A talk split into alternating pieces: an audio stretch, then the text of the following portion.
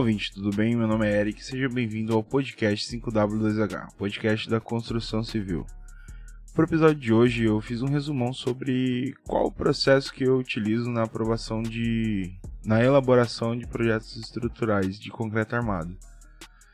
Aqui eu dou algumas dicas, cara, sobre qual processo que eu uso, qual o meu passo a passo. Eu não entro em detalhe de dimensionamento, de cálculo, etc, porque a, norma já tá aí para isso, né?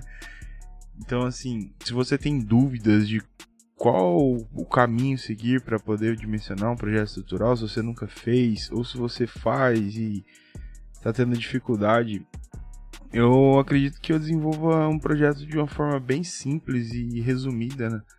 E eu quis trazer isso um pouco para vocês aqui nesse episódio. Então, fiquem aí com o meu passo a passo de elaboração de projetos. Muito obrigado, eu espero que gostem do episódio.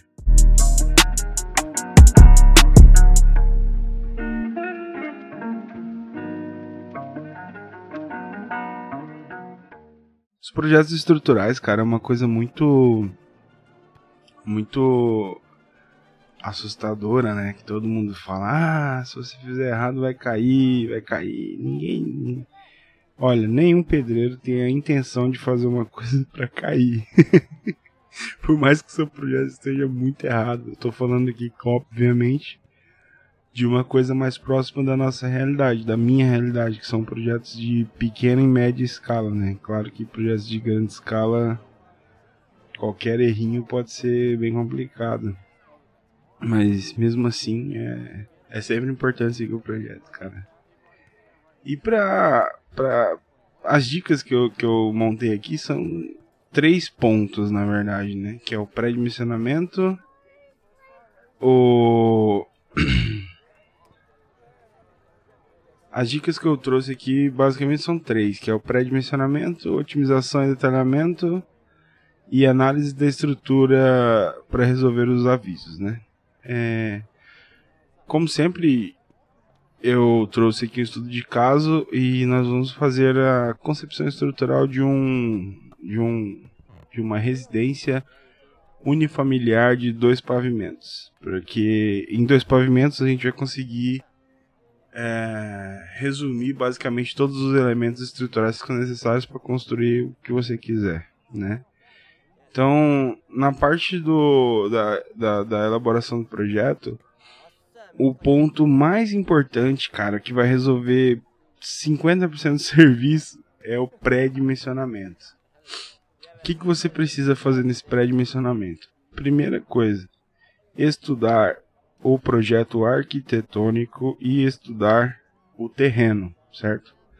Ah, Eric, mas eu não tenho foto do terreno. Quer dizer, não tem como ir no terreno, tira foto, pede foto. Alguém foi lá, alguém pode tirar uma foto para você. O ideal é você ir até o terreno, né? E mais importante, cara, solicitar a porra da sondagem. Isso aí, mano, é um dinheiro que vai ser gasto. Vai, mas é importante, tá?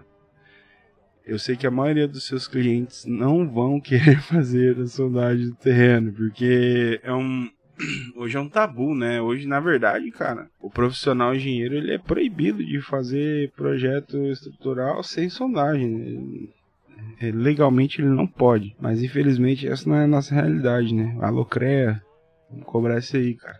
Vamos exigir isso aí na prefeitura, no órgão competente, fazer com que apresentem relatório de sondagem no checklist da prefeitura. Vamos fazer isso que, que, que dá certo. Toma aí a, a solução para vocês aí, de graça. de nada.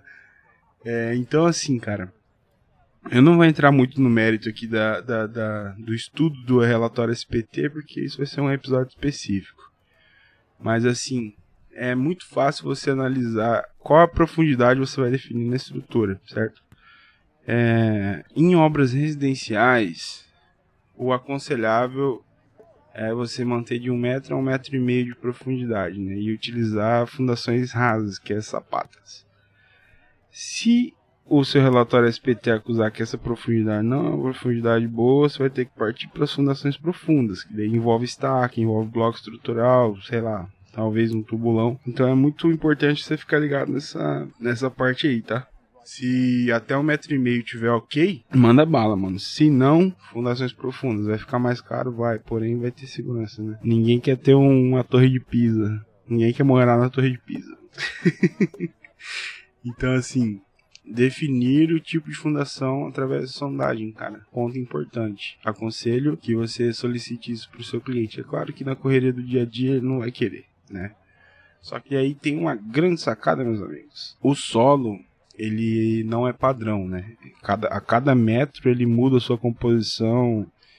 Então não tem como você pegar os, todos os pontos e definir um tipo de fundação para cada quadrante. Então, se você não tem é, o relatório de sondagem na sua proposta ou o seu cliente resolveu que não vai fazer, existe uma coisa muito legal. E na maioria dos casos, né, é, a prefeitura, quando mexe com pavimentação, de um trecho, que a pavimentação na verdade ela é dividida em trechos, né? Trechos de em rodovias, trechos de 60, 70, 80 quilômetros, em, em, em, cidades, perímetro urbano, em, em, trechos menores, né? Tipo de, ah, sei lá, 800 metros, 1 quilômetro. Não, não, sinceramente eu não entendo muito de pavimentação. Na prefeitura, quando um projeto de pavimentação é aprovado, vem anexado a ele um projeto de sondagem do trecho, certo?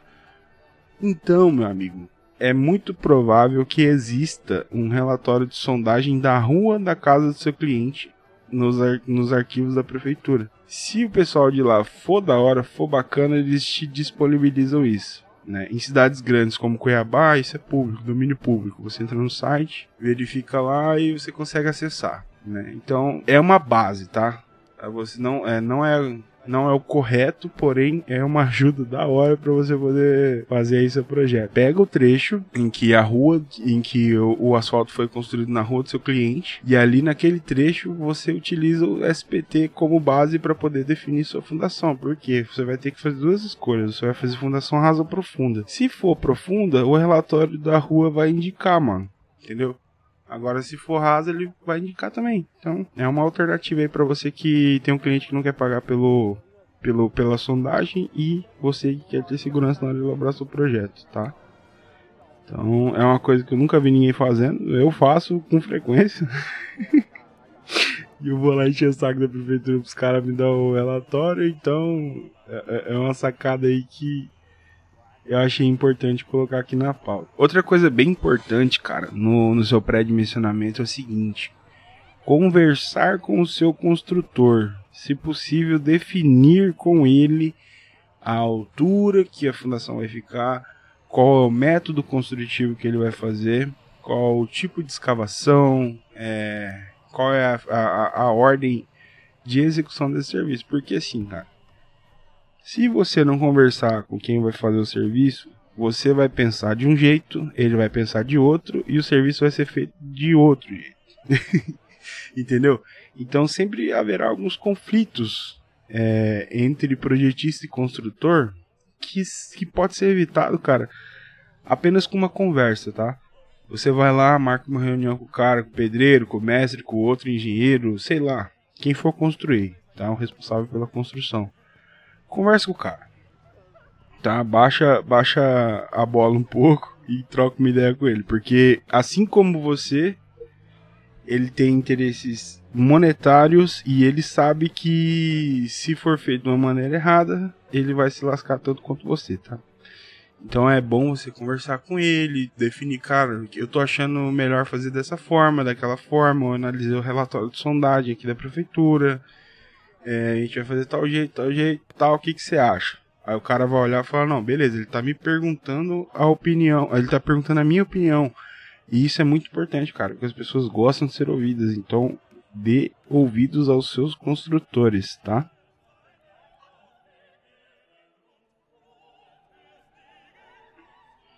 E, e é isso, cara, basicamente, tá?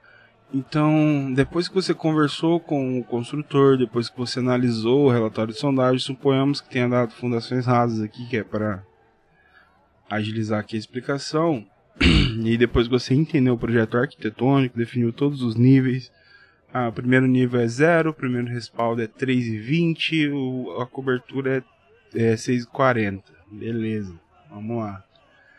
Você vai fazer o pré-dimensionamento dos pilares, tá?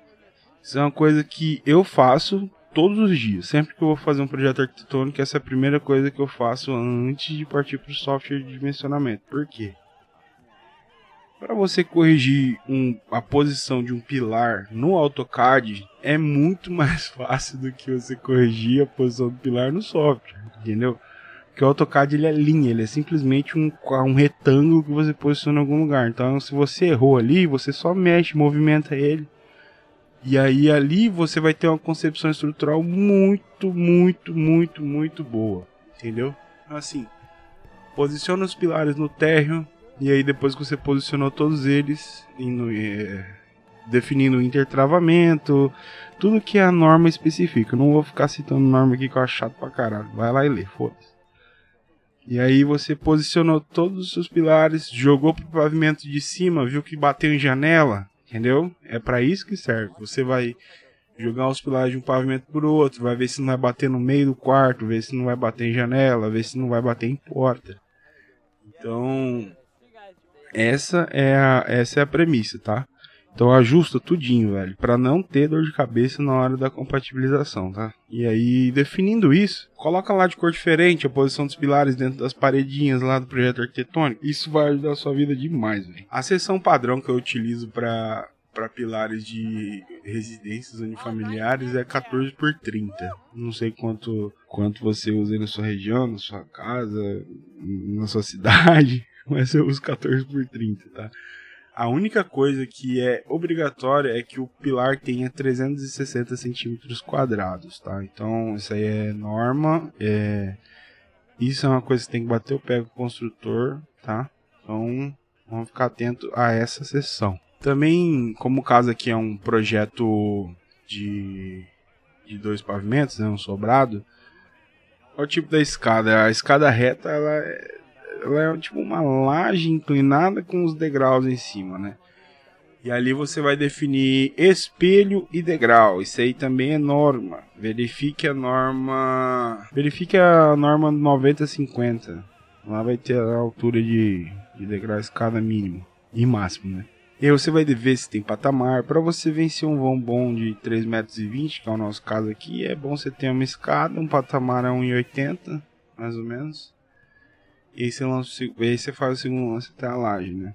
Então define tamanho de degrau, define tamanho de espelho, define tamanho de patamar, lembrando que tamanho mínimo de escada, largura 1,20, tá? Pelo amor de Deus, para de fazer escada com um metro. Isso aí é apertado. A gente que é grandinho, a gente sofre, tá? Uma coisa que eu aconselho vocês não fazer também, leque. Mano, escada em leque é uma merda, mano na moral, o cara que inventou isso aí, ele é preguiçoso, tá? Coloca o patamar, a pessoa tem que descansar, mano. O leque não faz a pessoa descansar.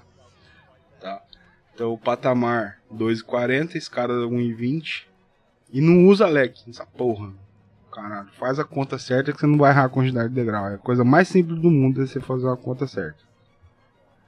Aí, é matemática. É, é, a matemática não mente, cara. Pelo amor de Deus. Ah, mas não dá, Eric. Não dá o caralho. Aumenta o tamanho aí.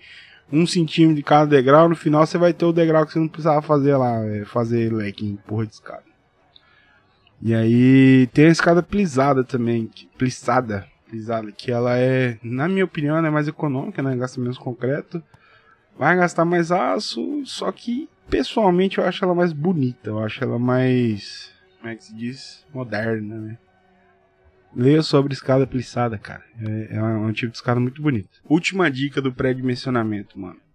Pesquise o preço do aço, tá? Se você viu que a diferença do aço 8 para o aço 10 é muito grande na sua cidade, projete com aço 8. Menos, olha só um grande parênteses aqui menos em pilares.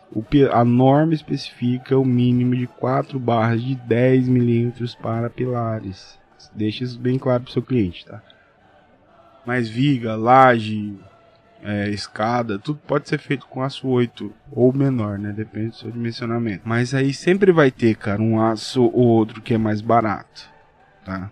É, eu já tive o caso de fazer alguns projetos que eu fiz no aço 10, em vigas, né? Adotei padrão, ah, coloquei tudo 10. E aí o cliente chegou em mim e falou que o preço do aço 10 estava 50% mais caro do que o normal. Compensação, o aço 8 estava na promoção na cidade que ele morava. Então, por um por um problema pela falta da pesquisa, da falta da minha pesquisa de mercado, antes de fazer o projeto, eu tive que fazer ele de novo. Porque ele perguntou se eu podia, se ele podia simplesmente trocar do 10 por 8. Eu falei, não. Eu vou fazer o seguinte, eu vou refazer o seu projeto, redimensionar pra gente fazer com segurança, tá? Simplesmente trocar o aço não é uma boa opção. Otimização e detalhamento. Cara,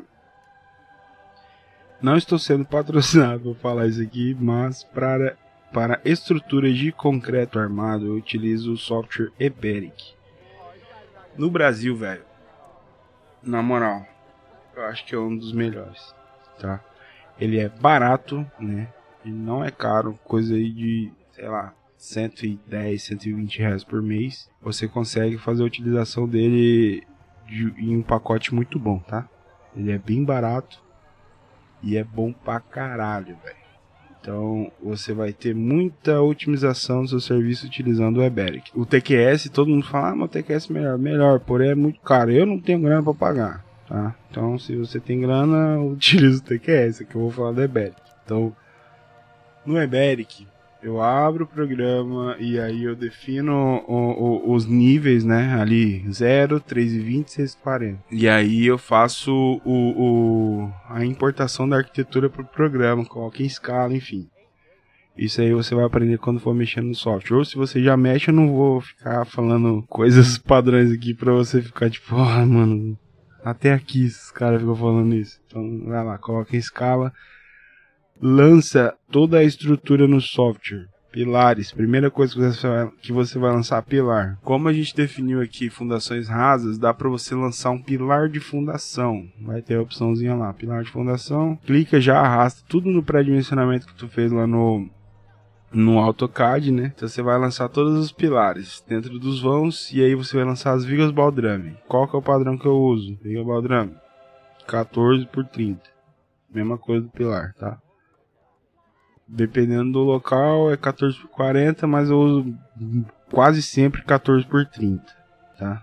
É, uma, é um pré-dimensionamento. Lembrando, esses valores de seção que eu estou dizendo aqui para vocês são pré-dimensionamentos. Se o programa não aprovar, você tem que aumentar, tá? Então assim, se eu, eu sempre jogo 14 por 30 no pilar, 14 por 30 na, na nas vigas baldrame e respaldo também às vezes, dependendo do vão. Aí se ele não aprova, tem que aumentar a sessão, tem que fazer, né? Enfim. Lança todas as vigas do Baldrame. Com elas lançadas. Ah, outra coisa. Se você está usando o Eberic, aperta ESC toda vez que você lançar uma viga, tá? Porque eu já tive problema por preguiça. Eu lancei todas as vigas é, cliquei de pilar a pilar, aí eu não apertei S, cliquei no outro pilar, não apertei S, cliquei no outro pilar, lançou belezinha. Porém, ele faz um tipo de amarração diferente, que dá uma torção filha da puta. Então, ele dá um erro que você quebra cabeça, quebra cabeça, quebra cabeça, e você vai ver o, o erro foi você na hora de lançar. então, assim, lança do pilar 1 para o pilar 2, aperta S, lança do 2 para o 3, aperta S, lança do 3 para o 4, aperta S, tá? Lança devagar, com calma, sem pressa. Depois disso, você vai copiar os pilares para outro pavimento. Você vai selecionar todos os pilares, clica na opção copiar para outro pavimento, clica no respaldo. Joga todos os pilares no respaldo. Se a sua edificação for igual embaixo e em cima, você simplesmente copia as vigas também. Mas, como é um, um, um sobrado, quase nunca isso acontece. E aí você clica, joga para cima, lança as vigas de respaldo, depois de todas as vigas de respaldo lançadas. Cara, vamos jogar aí na minha experiência. Até 3 metros e meio, viga de 30 passa beleza. Depois de 3 metros e meio, mansão de 40. Passou de 5 metros, é, até 3 metros, viga de 30 de 3 a 5. 40 de 5 para cima, 40 centímetros de altura, tá? Esse é o meu padrão. Depois disso tudo, você lançar as lajes de piso. Cara, cuidado com a carga que você vai colocar nessas lajes. O padrão da região que eu moro é laje de EPS 8 com capa de 4. Somando dá uma laje de 12. Então eu vou lançar lá H8 para as vigotas, EPS de 8 por 1 metro e capa de 4. O que, que é a capa? É aquele negócio que você joga por cima, é o concreto que você joga por cima do isopor e das vigotas, né? Esse tipo de laje, cara, é muito, muito top. Mano. Você não tem dor de cabeça, é rápido para fazer. É muito mais fácil que a maciça. Porque a maciça dá um trabalho de forma insuportável. Então, quando você lança a laje, ele já joga lá uns valores de carga acidental, né? E você define como residencial é, no tipo de carga acidental ali ele já vai lançar para você. Então, então você não precisa ficar lançando carga a mais, porque você vai sobrecarregar a estrutura e não é isso que você quer. Você quer otimização e a utilização correta no dimensionamento, tá? Quando você lança laje de piso, você vai ter que analisar todas as, todas as conexões dela com a viga. É importante isso aí, cara. Todas as ancoragens. Tenha muita atenção na ancoragem da laje na viga, tá? Então, feito isso, você ah tá, esqueci de falar da escada, viu? Lança a escada, escolhe o método que você quer, de acordo com o seu pré-dimensionamento, e amarre ela numa viga, nunca na laje, tá? Você não vai conseguir lançar a escada, o lance da escada na laje, você vai ter que fazer uma viga de travamento, separando a laje da, do, do lance da escada, aí naquela viga você engasta o lance de escada. Show? Vai para copiar os pilares de novo para o pavimento de cobertura. Lá você vai lançar todas as vigas, da mesma maneira que você fez lá embaixo. Se tiver laje de cobertura em todo, todo o projeto, você lança todas as lajes novamente, né? Em laje de cobertura, dependendo do vão, até 8 centímetros é uma altura ok, tá? É aprovado pela NBR. Então, é, mas na maioria dos casos os clientes não optam por colocar laje em tudo. A gente explica que é conforto térmico, eles não estão nem aí. Então, vamos partir pro padrão. Onde que eles colocam laje, reservatório, caixa d'água, em cima dos banheiros, tá? Uma casa de, de, de um sobrado, provavelmente eu, eu acho que optem por duas caixas, caixas d'água, dois reservatórios, né? Então, onde tem reservatório, coloca uma lajezinha maciça, cara. Aí você vai fazer uma laje pequena, então você não vai ter dor de cabeça também. Mas pode ser de EPS, tanto faz. Né? E ali você vai colocar uma carga extra de, de volume de água, né?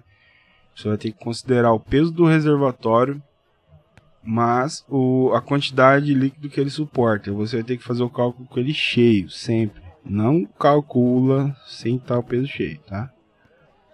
E aí você distribui. Muita gente tem essa dúvida, como que eu faço? Lá nas opções de lançamento de carga, ele vai dar para você um valor em quilograma por metro quadrado.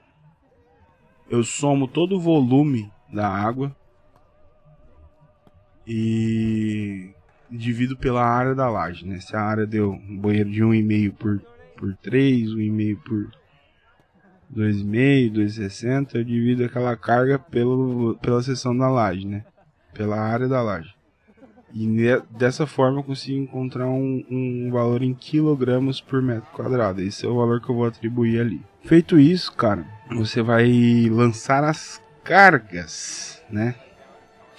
Como é que você faz isso? As cargas elas são feitas de acordo com o fechamento, né? Então você vai ter que fazer uma pesquisa com seu cliente para ver qual tipo de fechamento que ele vai adotar. Se ele vai adotar tijolo 6 furos, tijolo 8 furos, tijolo maciço, tijolo bloco estrutural, vai querer tijolo de 9, tijolo de 11,5, tijolo de 14, depende dele, né? O mais usual, tijolo 8 furos de 9 centímetros. E aí você considera então o tijolo de 9, 19, 19, vai na internet, pesquisa o peso específico, né? Esse peso específico, cara, ele é muito fácil de achar, velho. Todo fabricante determina isso aí pra você. Então, sei lá, tijolo 6 furos ou 8 furos, 9, 19, 19. Define o peso por metro, quilograma metro, tá? De uma alvenaria. Considerando argamassa de assentamento e tijolo.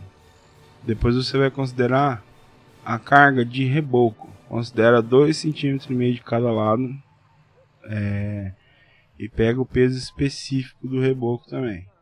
E se tiver revestimento cerâmico, também. Para você conseguir fazer um cálculo mais preciso. E aí, feito isso, você vai achar uma média geral de, de carga e vai lançar. Em todas as, como se fossem paredes fechadas. Depois disso, você vem adicionando os vãos. Vão de porta, vão de janela, você fazendo isso, você alivia um pouco a carga da estrutura. Né? Outra coisa, carga de telhado. É, verifique a quantidade de apoios que tem lá em cima, que você vai provavelmente apoiar seu telhado na, nas, vigas de, nas vigas de respaldo de cobertura.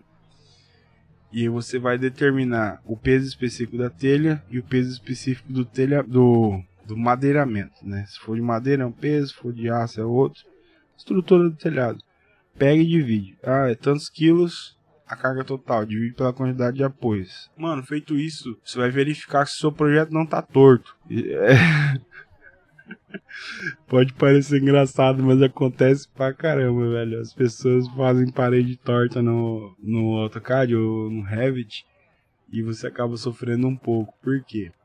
É, se você lança um pilar torto, ele não vai ser calculado corretamente, né? Por quê? Porque ele já vai ter uma deformação prévia e essa deformação prévia é, acaba gerando uma, uma deformação plástica no seu pilar e faz com que ele não seja aprovado nem a pau. Então verifique se todos os pilares estão em certo? Se as vigas não estão tortas, se elas não estão inclinadas um para um, um lado para o outro se todos os nós estão certinhos. Feito isso, uma dica que eu vou dar para vocês: vá até o pavimento das vigas baldrame, pavimento nível 0, certo? E desmarque a opção de prumada dos pilares e coloque 5 centímetros para cada lado na base do pilar. Por quê? Quando você faz isso, imagina o João Bobo, que você que você empurra ele ele volta. Ele tá sempre em pé. Se dá uma porrada nele, ele, der, ele cai e levanta sozinho. Por quê? Porque ele é muito mais pesado na base do que no topo. Certo? Ele é muito maior, ele é mais volumoso na base do que no topo. Então, se você faz um pilar com uma base mais grossa, você tem mais estabilidade, certo? E isso não vai interferir na arquitetura do seu projeto, porque ele vai estar no nível zero. Então, na cabeça da, da sapata até o nível zero, até o topo da sua viga baldrame, faça ele 5 centímetros mais grosso nas suas seções. Você não vai atrapalhar a arquitetura e você vai ter mais segurança, tá? Isso eu faço há, um bom tempo já. É, fazer dessa forma fica mais seguro, tá? Então, conselho, outro conselho grátis. Nossa, tô dando muito conselho hoje, cara. Que isso. Vou ter que cobrar. É, feito isso, cara, você vai começar a calcular a sua estrutura, né? Fazer a, o último ponto, o penúltimo, perdão. O penúltimo ponto que é a análise da estrutura e resolver os avisos. É, quando você calcula, muita coisa acontece. O, o programa basicamente faz o trabalho por você, porém com a com a experiência que você vai tendo, você vai minimizando essa quantidade de erros, né? Então, assim, um erro ou outro sempre vai acontecer. E no bom do Eberic, velho, não é nem a quantidade de. de não é nem a, a forma com que ele trabalha. Ele é um programa bom para lançamento, para visualização, as caralho.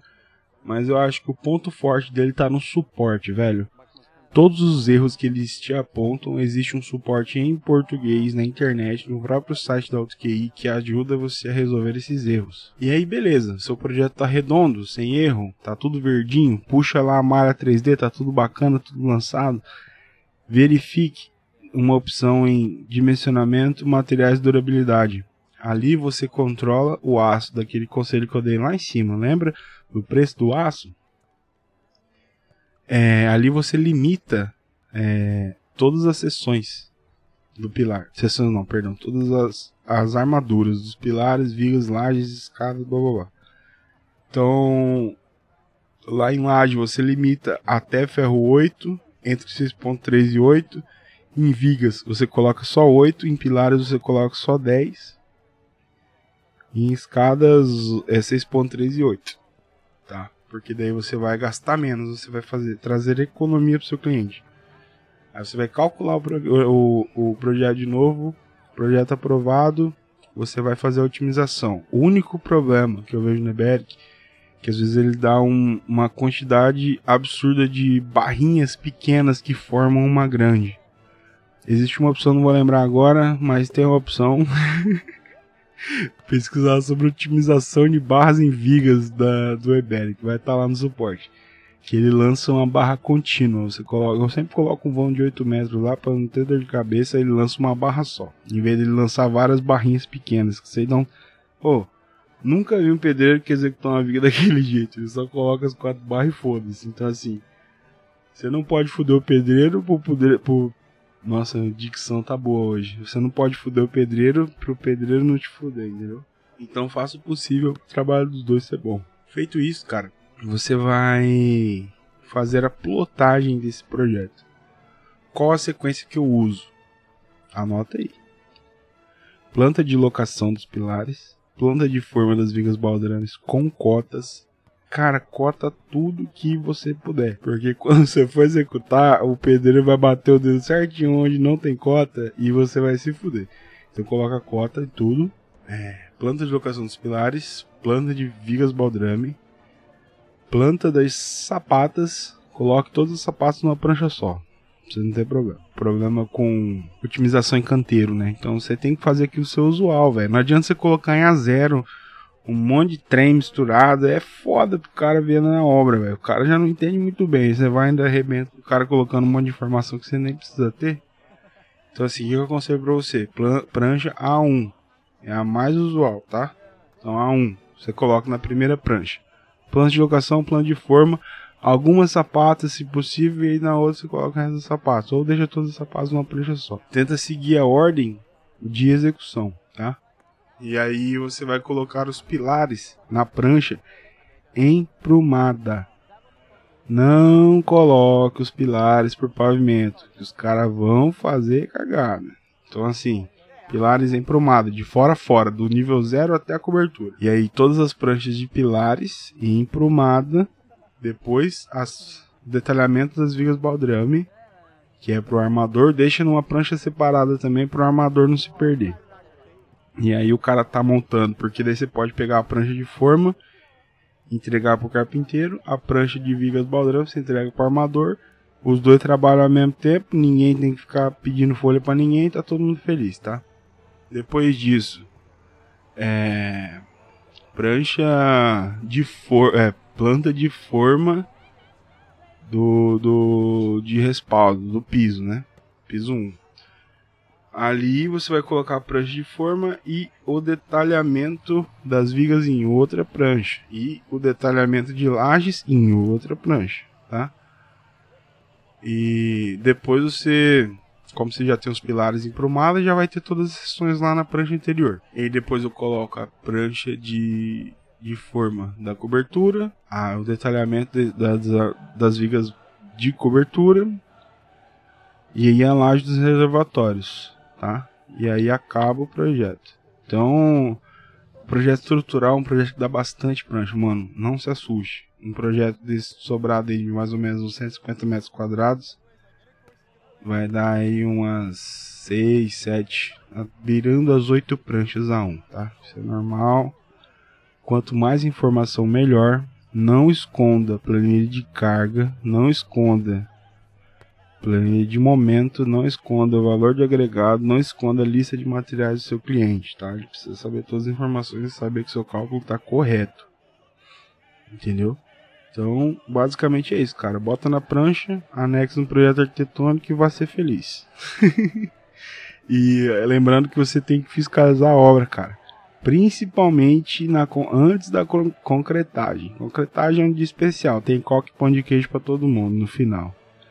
Então, se você quiser comer um pão de queijo tomar uma coca, vai lá no dia da concretagem. Hum, e, e aproveita para trabalhar também.